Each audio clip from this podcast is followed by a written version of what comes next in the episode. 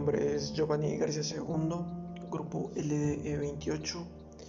El tema que elegí es el narcotráfico, ya que es un problema muy grande, muy grave y últimamente muy polémico en nuestra sociedad mexicana. Bueno, el narcotráfico afecta de diferentes maneras. Una de ellas es el secuestro, el cual muchas personas son mm, investigadas y son secuestradas obviamente, pero para esto se pide un rescate sumas de dinero y algo altas. O en otros casos los secuestros son de a, a señores, a niños, adolescentes y estos son entrenados para ser sicarios. Uno de los más famosos es el cártel Jalisco Nueva Generación, que utiliza, que utiliza este tipo de operaciones, el cual es secuestrar niños, adolescentes, incluso señores, y estos son llevados a, a montes un poquito apartados y aquí se les hace diferentes tipos de torturas y entrenamientos hechos por ex militares y así se crean los, los sicarios de este tipo de, cárteles. Eh, incluso los cárteles son un poquito más dedicados al tráfico de armas, de personas. Muchas de estas veces en los secuestros no piden rescate, simplemente las venden al mejor postor, en los cuales son en el extranjero, de señores ricos, los cuales quieren comprar una esclava sexual, por así decirlo.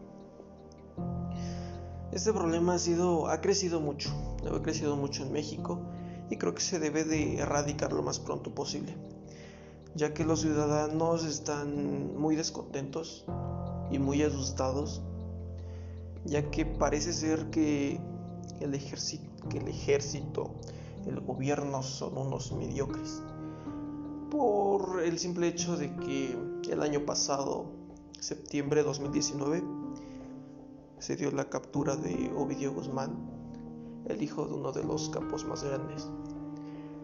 Cuando se le capturó a, a las pocas horas, se hizo una guerra en Sinaloa, provocando miles de muertes de parte de civiles y del ejército. Se hicieron muchos destrozos, incendios pues el gobierno al final terminó declinando y soltando a este a este hijo del capo. Entonces desde entonces se, se le considera al gobierno como algo mediocre, en especial al gobierno de Andrés López Obrador y es el presidente a cargo.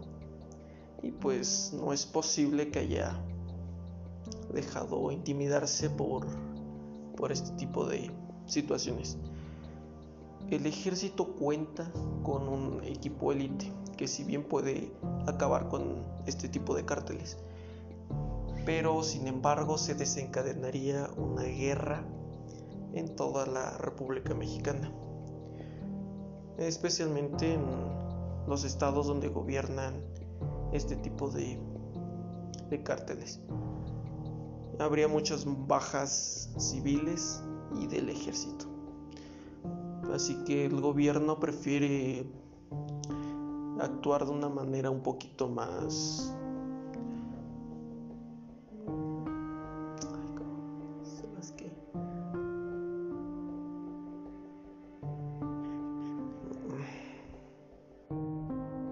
sigilosa y así es como colabora con la DEA, Departamento de Antidroga de Estados Unidos.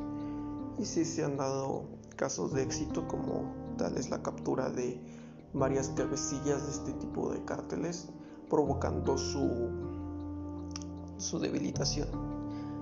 Así que, conclusión, yo creo que debemos de educarnos un poquito más acerca de este, de este tema, ya que muchos niños, muchos jóvenes aspiran a hacer este tipo de cosas.